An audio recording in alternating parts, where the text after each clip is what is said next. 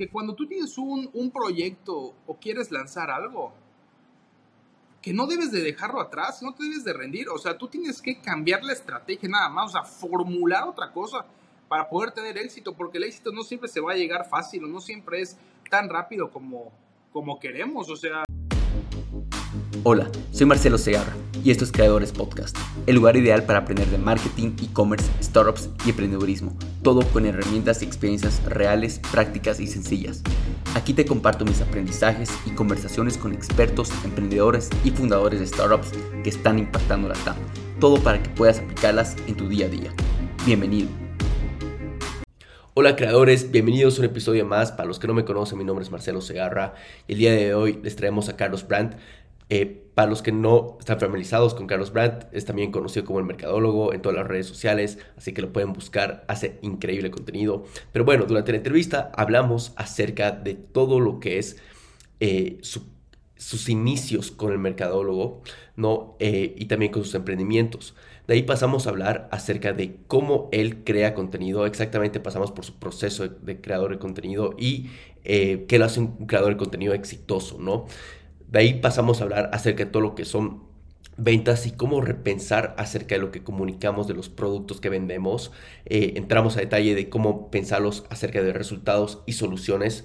Y por último, finalizamos hablando acerca de lo que es un proceso de crear un audiolibro y cómo él lo hizo con Vic. Y bueno, es un audiolibro excelente para los que no están en Vic y, también eh, no han escuchado su audiolibro, escúchelo porque realmente es increíble. Este, entonces, realmente es un increíble episodio. Carlos me parece un crack en lo que está haciendo, me encanta lo que está haciendo eh, y todo lo que está logrando con, sus, con sus redes sociales. Así que van a aprender demasiado en este episodio. Si es su primera vez escuchando este podcast, no olviden suscribirse a este podcast, a este canal de YouTube. Y bueno, si no lo hicieron todavía y siempre lo escuchan, ayúdenme suscribiéndose y también suscribiéndose al canal de YouTube. Espero que disfruten este episodio tanto como yo. Vamos al episodio. Hola Carlos, ¿qué tal? ¿Cómo estás? Bienvenido a Creadores Podcast. Hola, ¿qué tal Marcelo? Muchas gracias por tu, por tu invitación. Encantado de estar aquí. Mira, eh, como te comentaba pre la entrevista, yo la verdad que ando súper emocionado. Eh, creo que vamos a tocar muchos de temas, o sea, muchísimos temas desde el lado de emprendedurismo, marketing, ventas y demás. pero antes quiero eh, arrancar desde un lado súper personal tuyo. Y empecemos con la pregunta que, le hago a todo emprendedor que viene acá al, al podcast, que es ¿cómo te picó a ti el bicho emprendedor? Ok, ok. No, esta es una muy buena pregunta. A mí sí me la, me la han hecho anteriormente. Mira, todo empezó desde que pues había empezado con mis prácticas universitarias hace como hace como cuatro años aproximadamente. Eh, ya estaba casi finalizando la carrera y pues siempre tuve problemas con, con mi jefe, ¿no? Con mi jefe de, de mi área, con el que hacía las prácticas, que pues era una persona un poco molesta, ¿no? Que todo el tiempo te hablaba para horarios fuera de trabajo. Eh, había una carga muy fuerte de trabajo que a veces, pues, pues no, no, era de mi lado, no, no era que yo lo tenga que llevar como tal, pero como tal lo hacía con tal de pues tener mayores aprendizajes, pero me pasaba mucho que se aprovechaban como que de esa, de esa buena voluntad que, que tenía pues porque sabían que era algo que me gustaba, que me apasionaba y que y pues quería ejercerlo como tal, ¿no? Pero después de eso me puse mucho a pensar de que si era lo que yo quisiera tener toda, toda la vida, ¿no? O sea, antes tenía una mentalidad un poco más pequeña, ¿no? Veía que la gente comúnmente trabajaba en un lugar, se quedaba, pues, eh, en una zona de confort, se podría decir. Y, y pues yo no me veía de, de, esa forma, ¿no? Yo veía a otras personas que les gustaba administrar su tiempo, que tenían todo el tiempo del mundo para hacer las cosas que les apasionaba, no como a otras que normalmente piensan en la parte de, pues, lo monetario, ¿no? Que estudian lo que más les pueda dejar dinero o lo menos complejo, pero que les pueda favorecer más y, y así, ¿no? Entonces, pues fue cuando empecé en el mundo del, del el emprendimiento, pero pues ya más formal, ¿no? O sea, yo ya desde niño, desde antes, pues siempre fui una persona muy biznera. Le encantaba vender, le encantaba hacer como negocios en lo que sea, ¿no? Veía una oportunidad y hacía como negocios, o sea, veía una situación, una problemática y pues me gustaba ejecutarla, o sea, por más niño que, estuviera, lo, pues lo hacía, ¿no? Pero, pues obviamente yo ya tenía que pensarlo ya más a fondo en, en el futuro, de una manera más seria, ¿no? Con el que ya pudiera vivir como tal. Y fue cuando yo ya me enfoqué más en, pues en cómo yo podía ejercer como emprendedor y cómo me pudiera favorecer ya en un futuro. Entonces, pues así, Marcelo, así fue cuando, como ya empezó toda, toda, todo ese camino del emprendimiento. No, buenísimo. Y me, me, me, la verdad me encanta cómo lo, lo pones. Eh, creo que a muchas personas eso les, les frustra porque a veces llega a ser un dilema, ¿no? Que algunas personas, pues al momento de trabajar, confunden de que o es vivir para trabajar o trabajar para vivir. Es uno de los dos, ¿no? Eh, y, creo que acá eh, das un claro ejemplo de eso. De casualidad, solo por, porque yo, yo creo mucho de que hay unos emprendedores que muestran tendencias desde muy pequeños. Yo, tal como tú, eh, me encantaba vender, vendía desde juegos de PlayStation, chocolates, eh, todo lo que se me venía. Este, quería ver, o sea, tú, tú que vendías, cómo surge esa, esa necesidad, por qué vendes, por, por pasión, por necesidad. O sea, quisiera un poco entender, eh, un poco igual tu, tu perfil desde muy pequeño y cómo fue evolucionando. Ok, ok, bueno.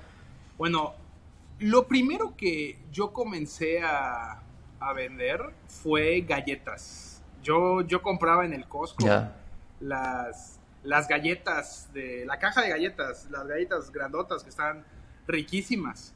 Eh, yo veía que había un gran margen de ganancia, ¿no? Un gran margen de ganancia.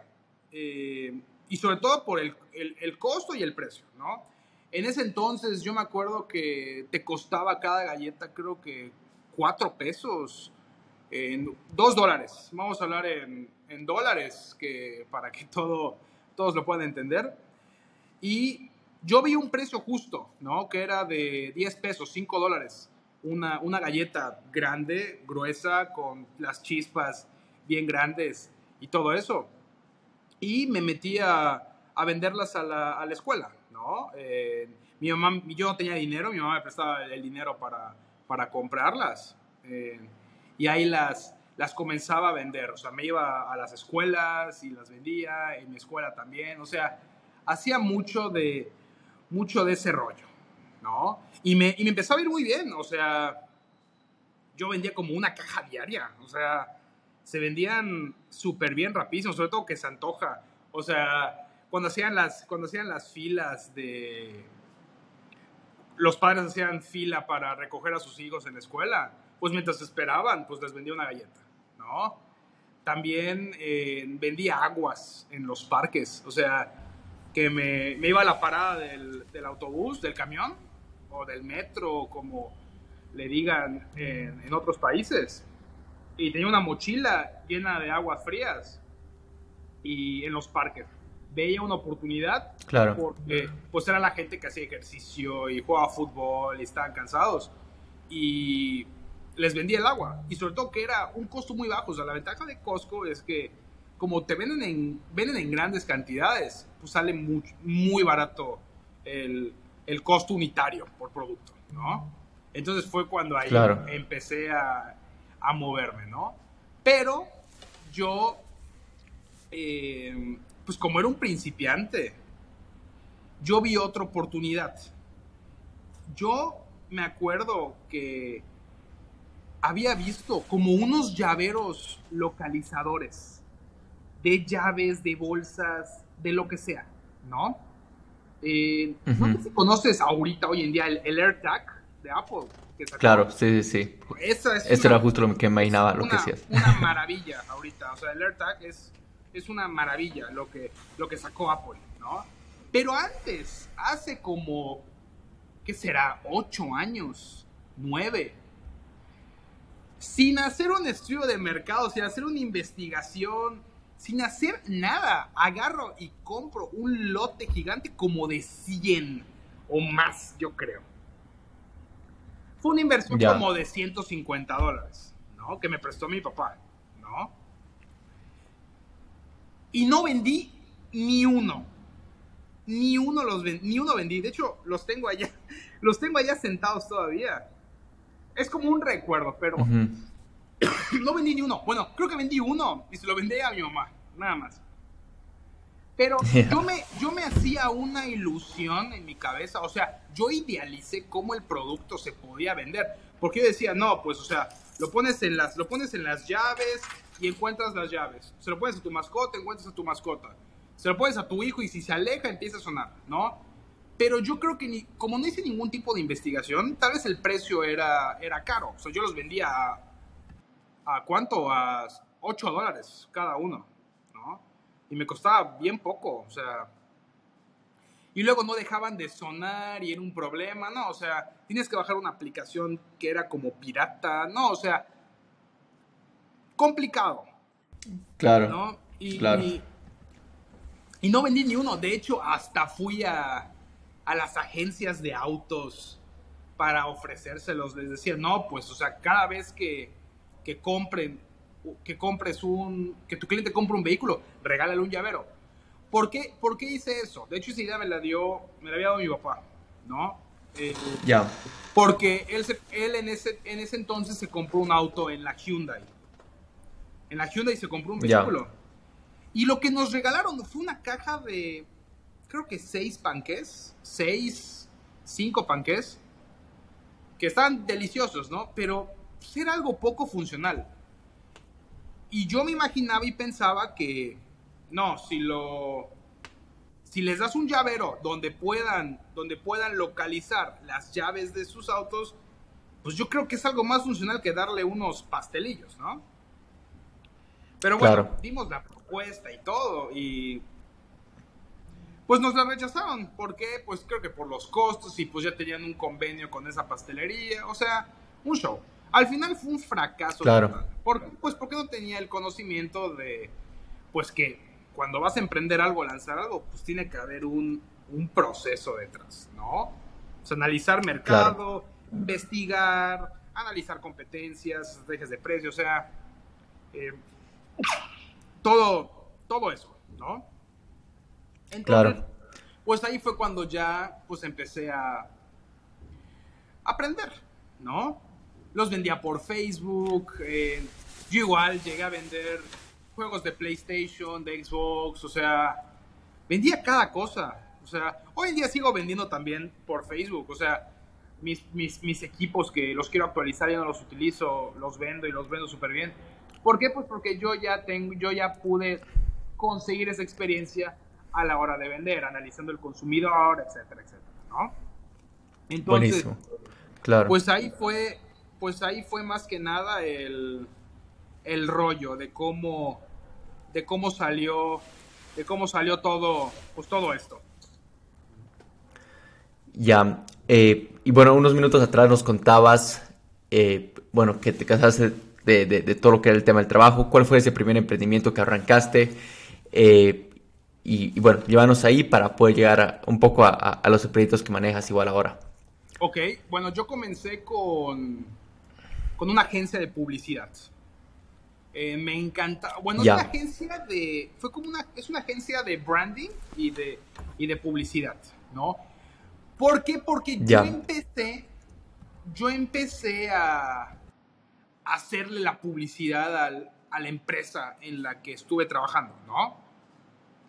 Entonces yo detectaba que pues lo hacía bien. O sea, hacía bien lo que, lo que yo hacía. O sea, yo nunca había. Yo nunca me había metido en la parte digital, de publicidad digital.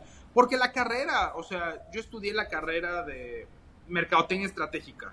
O sea, fue de pura marketing tradicional, de a la antigüita, ¿no? Y... Claro. Pero no me había metido mucho a esa parte de marketing digital, de, de, de tráfico y de, y de Facebook y de posteo y de copywriting. O sea, nada de eso. Y fue cuando ya empecé a agarrar la experiencia. Claro. ¿No? Y detecté una oportunidad y quise empezar como con un servicio de community manager y, y diseño de imagen, ¿no? Y pues fue algo que pues lo empecé a promocionar, lo empecé a buscar, hice mi marca, o sea, empecé como Markan publicidad y marketing o marketing digital, no me acuerdo muy bien. Y fue cuando fue evolucionando, ¿no? Luego posteriormente le hice rebranding a, pues a la marca y ya se llama Mark and Graphic, ¿no? Nada más, Mark and Graphic. Donde ahorita lo que más nos especializamos es en branding, en, en creación de, de identidad corporativa. Entonces, ya. Pues eso es lo que soy. Eh, ese primer emprendimiento, ese primer ya negocio formal que me empezó a que me, empezó a ayudar a capitalizarme, etcétera, etcétera. Y pues tuve clientes grandes, tuve clientes, bueno, todos los clientes al final son buenos. El cliente pequeño o el grande se debe de tratar de la misma manera. O sea, darle la misma importancia siempre, ¿no? Y, acá, acá quiero romper esto en pedazos antes de que continuemos. la primera parte, habla, quisiera saber cómo agarra los primeros clientes en esta agencia. Eh, igual uno de mis primeros emprendimientos era una agencia y, sin duda agarrar los primeros clientes es la parte más difícil, ¿no? Eh, entonces quisiera ver un poco cómo los agarras, esos primeros clientes, y, bueno, esto va a ayudar un montón a la audiencia para que pueda entender. Un montón de personas quieren iniciar una agencia o, prestar servicios de alguna manera, y creo que es relativamente la misma ruta. ¿no? Em, eso por un lado, y dos, eh, quiero expandir en esta parte que, mencionas de, de, tratar igual, bueno, tratar igual, si clientes pequeños o grandes, ¿en cuál aconsejarías tú que se debería concentrar la audiencia? ¿no? ¿Y por qué? Pero bueno, sí. Ok, ok. Bueno.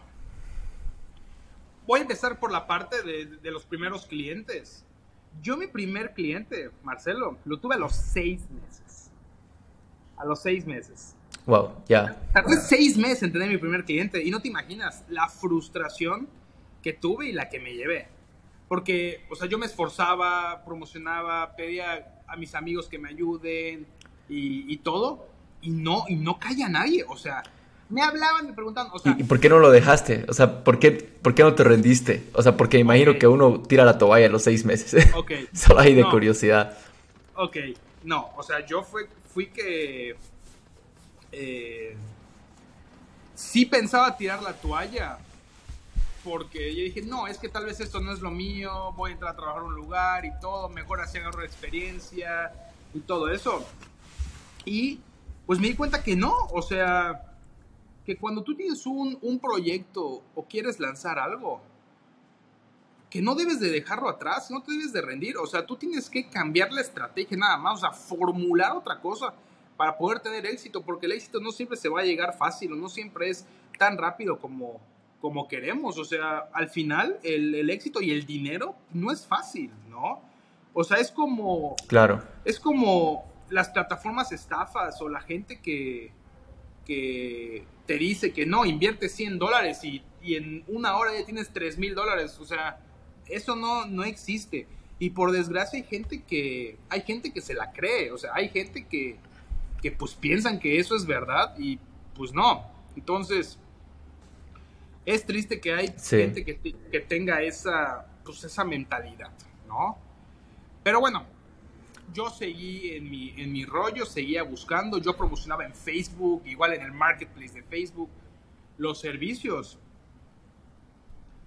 Y me, y me busca una persona, una, una señora, eh, desde la página de Facebook y te habla y te pregunta y dije, wow, o sea, me emocioné. Estaba llegando a mi casa de noche y veo mi celular y veo que me llega un mensaje y no tienes idea de cómo emocioné y qué feliz estuve de, pues de esa noticia que llegó, ¿no? Pues resulta que quería publicidad para un negocio de su papá, etcétera, etcétera. La verdad es que no recuerdo el giro. Creo que era de transportes, o sea, no muy bien, no me acuerdo. Pero bueno, em, al final no fue un cliente, porque no cerré ningún negocio, ¿no? Y es cuando chispas, te desilusionas, pero dices, bueno, ya me habló alguien, o sea, ahí voy, ¿no? Ahí voy, ahí pensándole cómo, ¿qué más, qué más hacer? Con paciencia, o sea, siempre con, pues con toda la paciencia, con los pies en la tierra, o sea, no queremos correr antes de gatear, ¿no? Pero bueno, eh, pasó el tiempo y pues tuve mi primer cliente. Mi primer cliente fue eh, hacer diseños publicitarios para, para, un, para un negocio, ¿no? Me acuerdo que ahí vendía económico el producto. Creo que vendía tres posts por, o sea, diseños por 25 dólares, más o menos, ¿no? Y fue eso lo que, lo que empecé a tener. Tuve mi primer cliente, o sea, tuve una super ilusión, estuve muy feliz. O sea, lo, lo disfruté mucho, disfruté ese, ese momento, esa satisfacción. O sea, que se siente rico lograr, lograr algo, lograr algo así, ¿no? Ya. Y pues empezó a pasar más el tiempo y empezó a caer otro y otro. En, le trabajé a una comercializadora de mariscos le, trabé, le, le trabajé a una empresa de como de energía sustentable también. Y empezaron a haber muchos más clientes. Y así fue cuando empecé a crecer. O sea, obviamente habían altas y bajas. O sea, hubo un momento en el que no tuve clientes. Hubo un momento en el que sí tenía más clientes y facturaba más. O sea, eh, pues fue una, fue una época de emprendedor bonita que pues que la disfruté bastante. Sí, sí, definitivamente. acá quiero eh, expandir, bueno, entrar un par de temas. de ahí, bueno, fueron, saliendo tus otros emprendimientos, ¿no? Em, quisiera entender un poco cómo te animas a tener varios emprendimientos a la misma vez, porque y eso lo hablo desde mi experiencia, ¿no? Porque eso fue algo de que me, me costó mucho organizarme. O sea, al principio yo creí que era mejor estar diversificado y demás, pero luego me empezó a, a, costar un montón. Y, y, la verdad por relacionar con muchos de tus emprendimientos, porque uno igual tenía una agencia y el otro lado igual una importadora de accesorios, teléfonos y todo. Este, y, y por el otro lado startups, ¿no? Y entonces quisiera entender un poco ¿Cuál, o sea, cómo te organizas ahora teniendo esos, emprendimientos eh, activos? Este, ¿Tienes sociedades, no tienes sociedades? Porque eso es un dilema que creo que muchos emprendedores pasan, ¿no? Que quieren emprender varias cosas. A veces ves a un montón de emprendedores que en algunos emprendimientos no son tan exitosos. Entonces, quisiera eh, un poco escuchar de ti em, cómo te fue con esto y, qué tips y, y, bueno, contarnos un poco sobre eso, ¿no? Ok, bueno, antes de, yo, ahorita hoy en día tengo tres emprendimientos. Tenía cuatro, pero de uno me salí y eso lo voy a contar un poquito después. Después de estar todo en el rollo de, pues, de las agencias, de trabajar, estuve pues muy metido como tres años. Pues ya empecé, empecé con mi marca personal. empecé a subir contenido a redes sociales, a TikTok y a TikTok y luego a Instagram.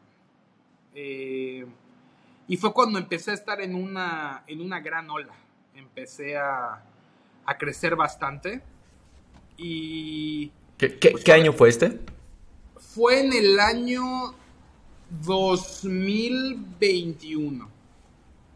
En el año 2021 empezamos con el mercadólogo. Eh, ya. Y hoy en día, pues, pues sigue activo, ¿no? Eh, y pues fue algo que pues he disfrutado bastante. Me han abierto demasiadas puertas, muchas yo diría. Nunca me imaginé el crecimiento que pude tener gracias a esta marca personal. Yo empecé la marca personal porque veía otra oportunidad. No, ve, no tanto como un negocio, yo lo veía como que veía en el, veía en el celular tantas tonterías. O sea, tantas babosadas, o sea, puras cosas que no tienen sentido, nada de contenido valor. O sea, o sea, yo uso TikTok para dos cosas. O sea, aprendo cosas nuevas y me distraigo, me entretiene. O sea, me gusta ver igual tonterías a veces, me río, lo comparto con mis amigos y ya, ¿no? Pero yo empecé a subir contenido de valor en un concepto diferente para que la gente aprenda con base a mi experiencia de qué debes de hacer y qué no debes de hacer, ¿no? Entonces, pues gracias a eso, eh, pues empecé a prospectar nuevos clientes, ¿no? Sin esperármelo. O sea, a veces cuando estamos esperando siempre un resultado, no nos llega nunca. El resultado que, si solo trabajamos por el resultado, si solo trabajamos por lo que queremos lograr nada más y no disfrutamos el proceso, nunca llega, nunca pasa. Por eso te había comentado de que hacer las cosas por dinero no, no tiene sentido. ¿Por qué? Porque es algo que no disfrutamos, no nos gusta. o sea, a ti, Marcelo, te encanta tu podcast, lo disfrutas, es algo que amas.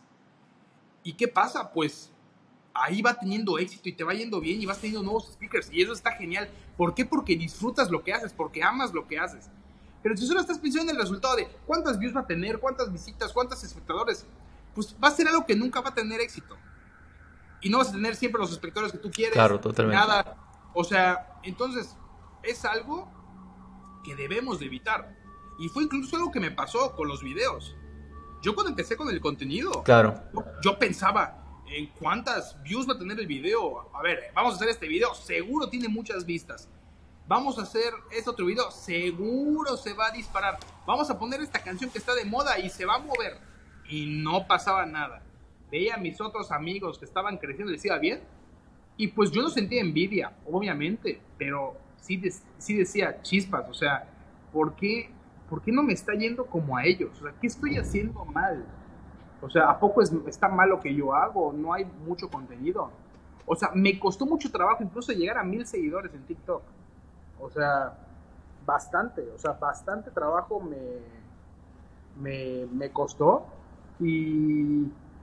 Pero un día, sin pensar nada, decidí hacer un video. Iba a salir. Eh, hice un video express rápido sin pensar nada. Y que se vuelve en ese entonces mi video más viral, que llegó a 8 millones de visualizaciones, ¿no?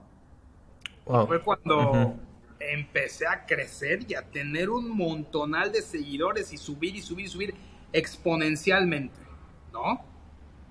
Y pues fue una y pues fue una satisfacción grande que tuve porque mis amigos estaban orgullosos, les gustó compartir en el video, o sea, tuvo un tuvo un éxito. ¿No? Y pues la gente te empieza a buscar. ¿Sobre qué era el video? Era sobre qué no hacer cuando, cuando vendes. O sea, es un video representativo que me pasó. Em, que cuando llegue el cliente, te cuando llegas a la tienda, el vendedor te dice, hola, que, hola, ¿se te ofrece algo de la tienda? O sea, estás llegando a vender, o sea, con hambre de venta. O sea, que y eso es lo, y eso es lo peor. O sea, el, cliente huele tu hambre por vender, por tener la venta, porque parece que solo te importa vender y no te importan las necesidades del cliente, no te importa a qué vino, qué busca, qué necesita, o sea, y pues lo representé como que con miedo de que no, gracias, solo estoy viendo y me voy. Y les dije, no, pues mejoras esto, ¿no? Y fue que llega el vendedor, te da la bienvenida, te saluda y que cualquier cosa que necesite, voy a estar para ayudarte, ¿no? Compro, ¿no? Tú estás Carlos, para él, aquí, para ayudarlo. Aquí tengo una pregunta. Aquí tengo una pregunta porque, o sea, mencionas un poco que ya creas contenido antes em, y, bueno, no, no, no se hacía tan, tan viral hasta que llega este video y, obviamente te empieza a ser viral, ¿no? Pero eh, cuando tú ya empezaste a crear contenido, tú ya tenías o sea, te considerabas un experto en lo que hablabas, eh, en lo que compartías, que en esto imagino que era todo relacionado a marketing, ventas, o em, te fuiste haciendo experto con el tiempo a, medida que fuiste agarrando influencia. ¿Podrías comentarnos un poco de esto? Porque siento que muchos, en muchas personas, muchos creadores de contenido, igual eh, esto te, podría decir que, incluye a mi persona.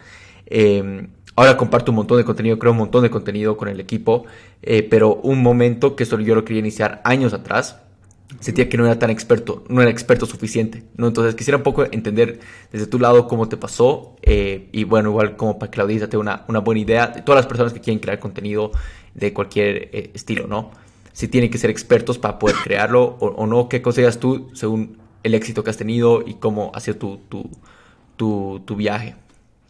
Sí, mira, nadie nace sabiendo todo. No, yo, yo me enfocaba más en, en, en crear contenido con base a, a, mis experiencias, a lo que yo he vivido, a mis estudios y todo eso. Por supuesto que yo no me considero el más experto en mercadotecnia y ventas para nada. O sea, yo sé que hay personas que son mucho mejor que yo, que saben más que yo, que tienen más experiencia, pero yo tenía ese toque como más entretenido para aprender y explicar, Obviamente, diario, diario aprendemos algo nuevo. O sea, yo me, yo me he equivocado, o sea, he subido videos que me tiran mucho hate porque no digo las palabras correctas. O sea, yo me acuerdo que tuve un, un video que tuvo mucho hate, como mucha polémica, porque hablamos de persona rica versus persona pobre, ¿no? Cuando debí decir mentalidad de rico y mentalidad de pobre. Y se me olvidó decir eso. Y tuve muchos problemas. No muchos problemas, pero me cayó hate, me hicieron videos, o sea, ni, ni nada, ¿no? Entonces... Pues, ¿Cómo, ¿Cómo, lidias con el hate? ¿O cómo has aprendido a, a, lidiarlo? Pues mira, yo pienso que el hate es algo bueno. Eh, primero que nada, porque de tantos comentarios hace que más se mueva tu contenido. Primero que nada. Claro. Eh, y pues hay el hate bueno y el hate malo. Hay el hate que te ataca pero te enseña algo nuevo. Y hay el hate que te ataca nada más y no te aporta nada, ¿no? Entonces, yo creo que si nos vamos a meter en el mundo de la creación del contenido, pues no podemos dejar que pues una persona X te diga cosas y te afecten, ¿no? Entonces, claro. pues algo que, pues que yo empecé a, a lidiar, que empecé a, a tener y me empecé a acostumbrar al final, ¿no? Eh, hay personas que comentan cosas que me matan de la risa, o sea, me río de, de los comentarios. Obviamente siempre con respeto, jamás he tratado mal a un hater ni lo he insultado, eso jamás debemos hacerlo. Número uno, por respeto, y número dos, nos rebajamos a lo que nos dice, ¿me explico? Entonces, claro. Pues, pues, fue algo que, que tú vas lidiando con el, pues con el paso del tiempo, hasta por la cosa más mínima te, pues, te llegan a criticar, ¿no? Claro. ¿Y, cómo te toman las críticas? O sea, ¿los ves como un feedback? Eh, ¿Lees los comentarios? ¿Lees seguido los comentarios para retroalimentarte tú mismo? Eh, claro. o sea, ¿cómo lo ves? ¿Cómo lo lidias? Sí, o sea, leo, leo los comentarios a ver qué piensa la gente, qué opina, porque también hay gente ignorante. O sea, hay gente ignorante que claro.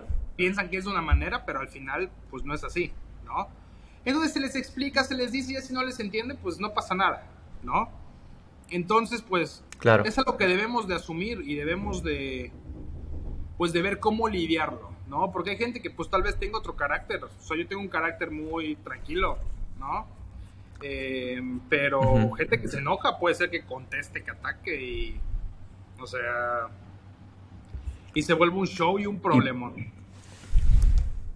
Claro, y acá Carlos, bueno, acá antes, porque quiero realmente tocar este punto que eh, me, intriga demasiado, porque es un reto que yo he tenido un montón, y esto igual lo, lo, pregunto de una manera eh, de, de, reto mío. Eh, está todo el lado de crear contenido y está todo el lado de, dirigir los emprendimientos, estar en tu día a día en el lado de como emprendedor, ¿no? Y aparte como creador de contenido que igual consume un montón de tiempo. Este, ¿Cómo te organizas en esa parte? ¿Cómo, cómo eh, te, organizas para eh, asegurarte que estés creciendo en los, bueno, en este caso los tres emprendimientos y, en el lado igual de creación de contenido, ¿no? Y bueno, ya, el lado de creación de contenido igual tengo un montón de preguntas, así que toquemos eso y, de ahí avanzamos. Sí, bueno. Bueno, lo de la creación del contenido, la realidad es que no toma tanto tiempo. O sea, es con tener la idea y saberlo plantear, en te enfocas. Yo la realidad es que para crear contenido, yo le dedico como dos horas al día, ¿no? O sea, antes en una hora grabando y editando y otra hora haciendo un en vivo, ¿no? Hablando de la parte de las creaciones de, contenido. Antes hacía demasiados en vivos, ¿no? Obviamente eso te ayudaba, ¿no? Ahorita no hago tantos, muy rara vez hago, ya lo quiero, ya lo quiero retroalimentar más. Eh, pero sí, o sea, yo le dedicaba como dos horas, dos horas y media al día con la parte de creación del contenido. Y obviamente pues tenía que hacer los proyectos que hay antes, de proyectos que te contratan, que, que se van sumando a tu, a tu horario laboral, ¿no? La ventaja es que pues obviamente te puedes organizar en el tiempo que, que tú consideres y que tú, y que tú vayas queriendo, ¿no? Entonces, pues es algo que pues he podido, he podido llevar bien. Me ha pasado que no tengo ideas y busco qué subir o investigo alguna tendencia y hablo sobre, y hablo sobre ello, ¿no? Pero es más que nada organizándote con base a los quehaceres que tú tengas y con la creación del contenido sobre el contenido que vas a subir y el horario en el que lo vas a, en el que lo vas a publicar también, ¿no? Porque en la creación del contenido yo, yo trabajaba al día, o sea, no era de que grababa 10 videos en un día y los iba subiendo, no. ¿Qué video toca hoy? Vamos a investigar un poco, vamos a checar, vamos a pensar. Ok, va, vamos a hacer esto y vamos a grabar, ¿no? O sea, así yo lo hacía diariamente, ¿no? Entonces, pues, así yo lo, yo lo he estado trabajando hasta el día de hoy. Buenísimo. ¿Y, y cómo, y el resto del tiempo imagino que dedicas a, todo lo que son los emprendimientos? Ahorita, ¿dónde está tu, tu, tu, enfoque más grande?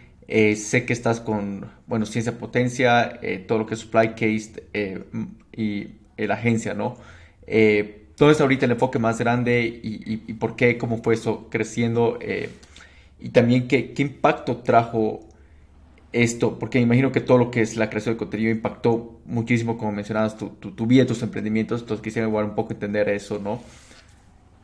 Sí, claro.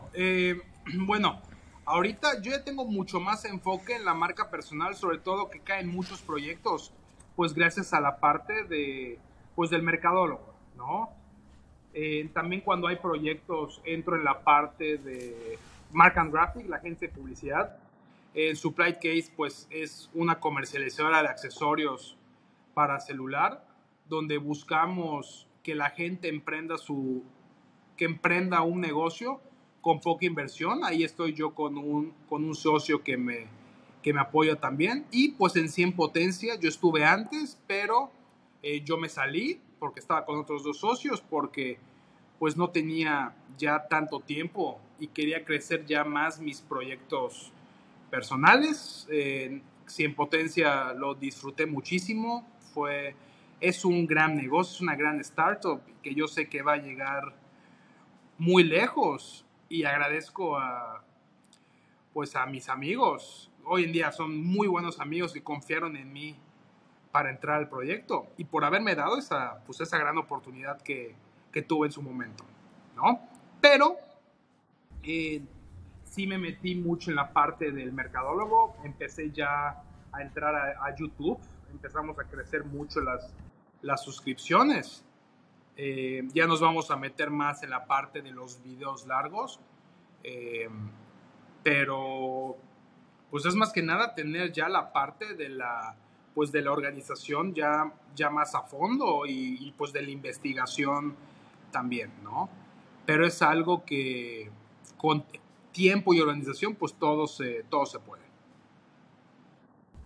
Sí, sí, definitivamente.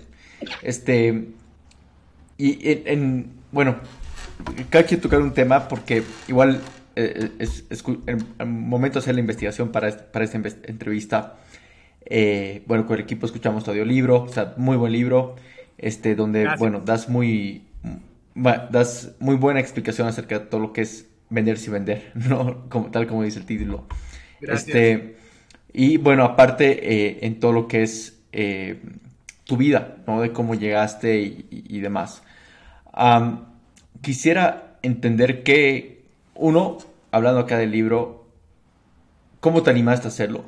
¿No? Em, o sea, es parte de, la estrategia que estás formando con, me imagino, con todo el negocio la marca personal. Eh, quisiera entender un poco cómo te animaste a hacerlo, cuál es el proceso de, formar un libro. Eh, sé que un montón de personas se, quieren en algún momento lanzar un libro, entonces quisiera igual que puedan entender ese proceso. Eh, y bueno, de ahí partimos. Bueno, eh, lo del audiolibro principalmente fue gracias a Big Studios que me contactó porque querían lanzar un proyecto, un proyecto exclusivo conmigo que esté en su plataforma, ¿no? Entonces, pues dieron la idea del audiolibro. Yo no tenía pensado lanzar pronto un libro, un audiolibro, pero pues se dio y pues fue algo que pues que agradezco eh, bastante. Y pues fue un proceso que, que disfruté como, como tal, ¿no? Yo fui a las cabinas, fui a los, fui a los estudios Vic, eh, se grabó el audio. Antes de ir, ¿tú escribiste el libro? O sea, ¿escribiste todo?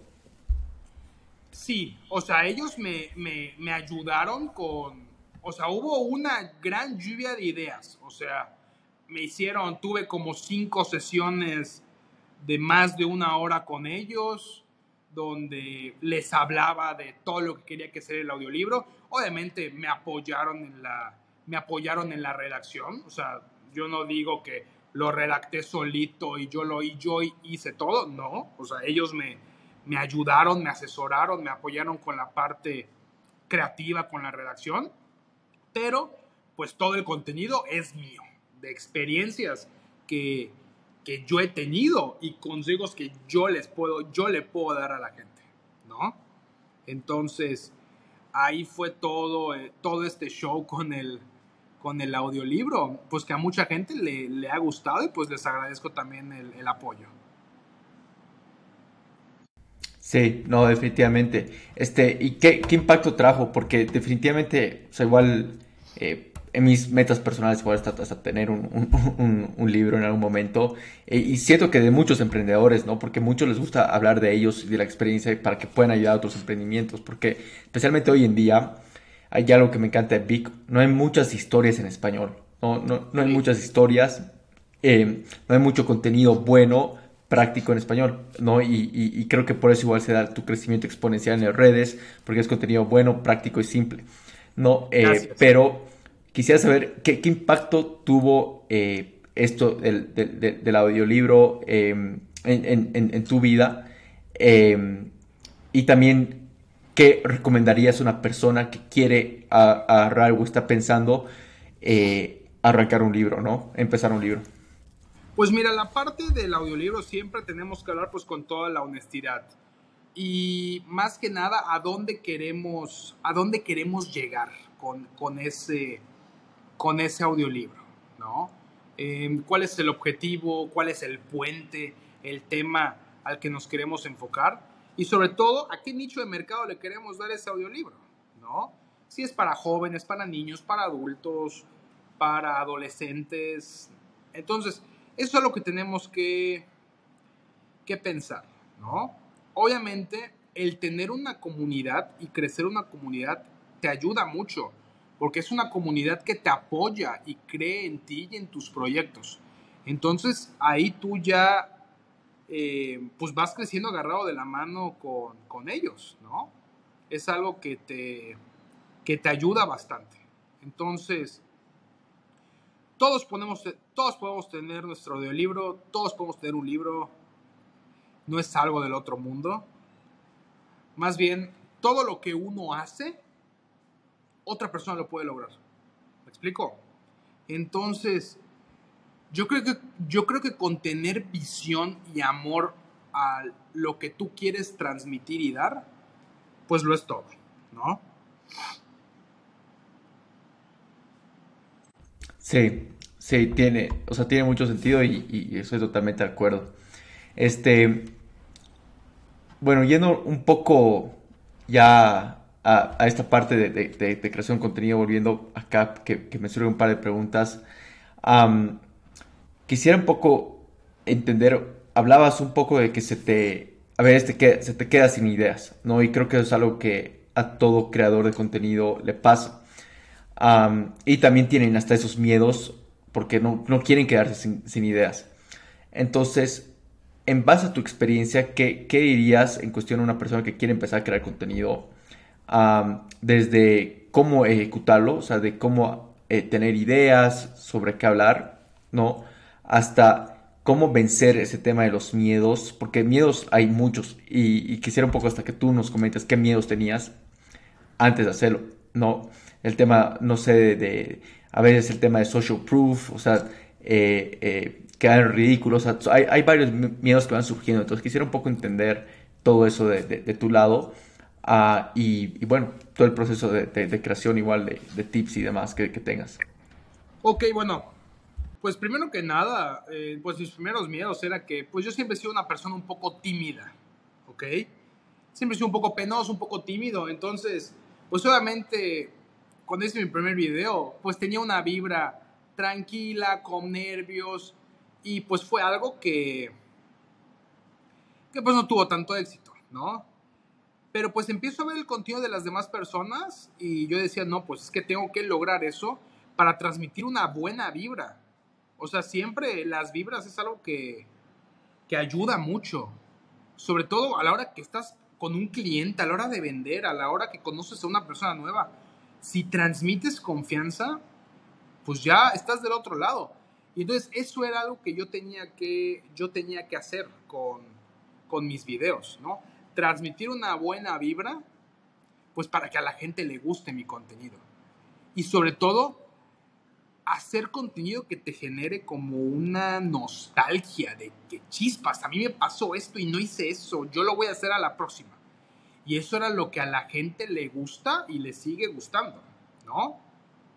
Eh, ya, y hoy en día cuando, por ejemplo, no, no tengo una idea concisa, busco a ver las tendencias, a ver qué pasó hoy. O sea, qué pasó hoy y vamos a hablar de eso, ¿no? Entonces, ese es el contenido que, pues nuevamente ya empecé a, a subir, ¿no? Entonces, pues es algo que debemos tener. Siempre la inseguridad va a caer, pero siempre con la práctica. Eh, con la práctica se llega a todo, ¿no? Como hablar en público, etcétera, etcétera. Sí, definitivamente. y ya para ir cerrando, antes de que entremos a la última parte, que son las, preguntas finales, eh, aquí tocando un poco de vuelta el tema del libro. Ah, hablas de una parte que, la verdad me encanta y quisiera que igual la, audiencia se vaya con, eso, que es sobre el tema de vender, ¿no? Y das el ejemplo sobre vender una botella de agua, o sea, que pensar en lo que estás vendiendo, ¿no? O sea, no se trata de vender el producto, sino de vender el placer, el resultado, el dolor, y das el tema de satisfacer la sed o algo así. Un ejemplo, ahorita quizás te estoy eh, poniendo las palabras incorrectas, ¿no? Pero eh, quisiera uno que, que nos hable sobre eso y cómo las personas, eh, en este caso la audiencia, puede agarrar y repensar sobre lo que está vendiendo, sobre lo que quiere construir y, demás, ¿no? Porque esto me parece algo, un concepto increíble. Ok, ok, muchas gracias. Eh, no, mira, lo de la botella es algo que que habla más que nada en que nosotros no tenemos que vender un producto, tenemos que vender una, una solución. Porque imagínate, si tú te estás muriendo de sed, pero una sed ya grave, de que ya no puedes más, ¿no pagarías lo que sea por una botella de agua fría para que ya te hidrate? O sea, por supuesto que sí. Claro. Porque vendes la solución, aunque sea agua, pero es la solución de poder satisfacer la sed, ¿no? O cuando nos morimos de hambre, comprar lo que sea para poder comer y saciar el hambre también. Pero eso va agarrado de la mano de una publicación que yo vi hace mucho tiempo. De, no tiene mucho que ver con ventas, pero tiene mucho que ver con pues, autoestima y amor propio, ¿no? Que habla sobre una botella de agua. Que, que muchas veces, por ejemplo, en una botella de, de agua en un aeropuerto es muchísimo más cara. ¿Por qué? Pues porque esté en un aeropuerto, ¿no? O si esté en el súper es mucho más económica, ¿no? O en un restaurante eh, sube muchísimo más el precio, ¿no? Pero no es que el producto siga siendo diferente, sigue siendo el agua, pero el valor cambia dependiendo del lugar o las personas con las que tú estés. O sea, si tú estás con gente que te valora poco, pues te hace sentir poco. Pero si estás con gente o alrededor de personas que te dan un gran valor y que te valoran, pues es cuando ya empiezas a, a crecer, ¿no? Entonces, fue mucho con, cuando le di sentido con lo del agua. Porque ahí tú ya valoras una botella de agua porque te estás muriendo de, de sed y la necesitas, ¿no? Entonces aplicas muchísimo ahí la estrategia de, pues, de vender sin vender. Porque tú estás necesitando consumir una botella de agua o beber una botella de agua. Y no necesitan decirte la marca, de dónde viene, si está frío o caliente. Tú necesitas quitarte la sed. Y es exactamente lo mismo con todos los negocios. El vender sin vender es transmitir confianza, tener química con tus clientes, conocer bien el producto, saber las necesidades que tengan las personas que les puede interesar tu producto. No agarrar y decir, no, pues es un teléfono que toma bonitas fotos y está grande y hace llamadas. No, o sea, es vender una solución, un concepto, como lo que hace Starbucks, la clásica de todas, ¿no? Que te vende una experiencia, no un café, que te hablen por tu nombre, que te escriban tu nombre en el, en el, en el frappé, que tengas internet gratis, que tengas instalaciones minimalistas y modernas, que puedes sentarte a trabajar sin tener que comprar un café y aún así te sientes en casa y te atienden súper bien es un concepto y una experiencia lo que tú le tienes que dar a tus clientes a la hora de vender algún producto o servicio. Sí, me parece muy buena analogía y lo, lo ha simplificado súper bien. Así que gracias y, creo que la audiencia se va con, con, esa buena idea para poder aplicarlo y repensar ¿no? sobre lo que venden. Creo que es el reto más, más grande. Ah, igual hace poco saqué una, una publicación eh, que, decía algo como, o sea, Apple vende este estatus, Toyota vende durabilidad y, Nike vende rendimiento, no, no venden, o sea, lo que creen vender. Entonces, en, base a eso es que realmente es repensar lo que vas a comunicar, cómo te vas a posicionar y, esto ayuda un montón, ¿no? Eh, así que realmente ahí dejamos a la audiencia con una tarea no sé si quisieras aumentar algo más, Carlos, antes de que pasemos a la última parte, eh, de, la última serie de preguntas finales. Eh, no, no sé si tú quieras eh, ir a otra cosa más, Marcelo. No, no, mira, pasemos a la, ronda final. son preguntas cortas, las respuestas no necesariamente. Dale. Empecemos. A ver, ¿cuál es tu lección o aprendizaje más grande? Mi aprendizaje más grande eh, yo creo que es que, que debemos de hacer las cosas con amor para poder llegar a nuestros objetivos. Buenísimo. Vamos con la siguiente. ¿Cómo cuidas tu salud mental? ¿Cómo cuido mi salud mental? Haciendo las cosas que me, que me gustan y disfruto también, sin tener un estrés alrededor. Ya, y, esto me, voy porque creo que hasta trabajar, o sea, como creador de contenido, eh, estar harto redes, a veces igual te, te, te, arruina, ¿no? O sea, te da este, esta social anxiety, entonces no sé si has pasado por eso, y es igual por, ¿Y cómo, cómo, cómo, lo has lidiado? O sea, ¿lo pasas todavía? ¿Cómo lo lidias? Me doy un descanso, por ejemplo, yo ahorita tuve un un pequeño accidente. Eh, y pues ahorita yo me, tomé un break de una semana prácticamente. Eh, pues para descansar, para despejar mi mente, hacer otras cosas que me gustan y disfruto. Y pues ya volverme a enfocar ya, ya unos días después eh, para ya continuar con todo eso, ¿no? Porque al final debemos de hacer lo que, lo que nos guste, debemos de disfrutar nuestros hobbies también, para poder desestresarnos y estar más tranquilos. Y pues eso me, ayuda mucho con mi salud mental. Sí, sí, no, definitivamente me, imaginaba que, había algo por ahí. y vámonos a la, a la siguiente pregunta es, ¿qué hábito o skill estás trabajando ahora y por qué y cómo? hábito y skill el de leer más. Eh, ¿Por qué? Porque es una manera de poder culturizarte y aprender cosas nuevas cada vez. Yo siempre fui de leer noticias, leer tendencias, resumido, listo, ya. Pero no sentarte a leer un buen libro, enfocarte a eso, es algo que yo quiero agarrar más ese hábito y pues estoy trabajando con ello. Sí, no, definitivamente. de ahí nos vamos a, a, la otra pregunta, que es ¿cuál fue tu mejor inversión? Y esto en cuestión de tiempo, energía. Mi mejor inversión de tiempo y energía. Yo creo que lo mejor que me pudo haber pasado fueron los fracasos que tuve anteriormente para aprender de ellos y para que hoy en día se vuelvan éxitos. Sí, sí, sí, totalmente, ¿no? O sea, uno puede conectar los puntos después de, de haber pasado por todo, pero al principio obviamente te sientes un fracaso.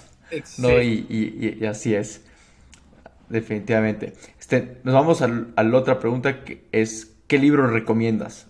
Aparte del, tuyo, quizás.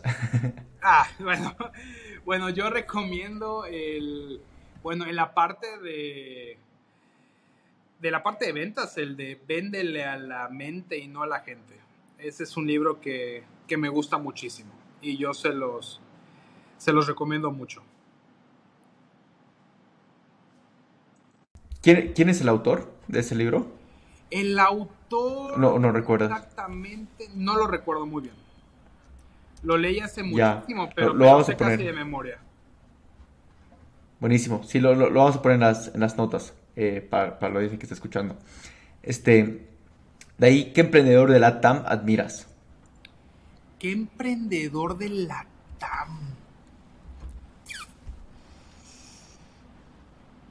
Mm, ¿Sabes a quién? A Luisito Comunica. A Luisito Comunica. Sí, sí. No, definitivamente. Por todo lo que. Ojalá en algún momento tengamos el podcast. Pero un crack. Por todo lo que ha hecho con su marca personal y su comunidad. Que salió de lo convencional para meterse a la, a la parte del emprendimiento. Eso fue, es algo que me gustó mucho con todos los negocios que, han, que ha abierto y todos han tenido un gran éxito. Y pues es alguien que yo admiro, la verdad. Sí, sí, definitivamente.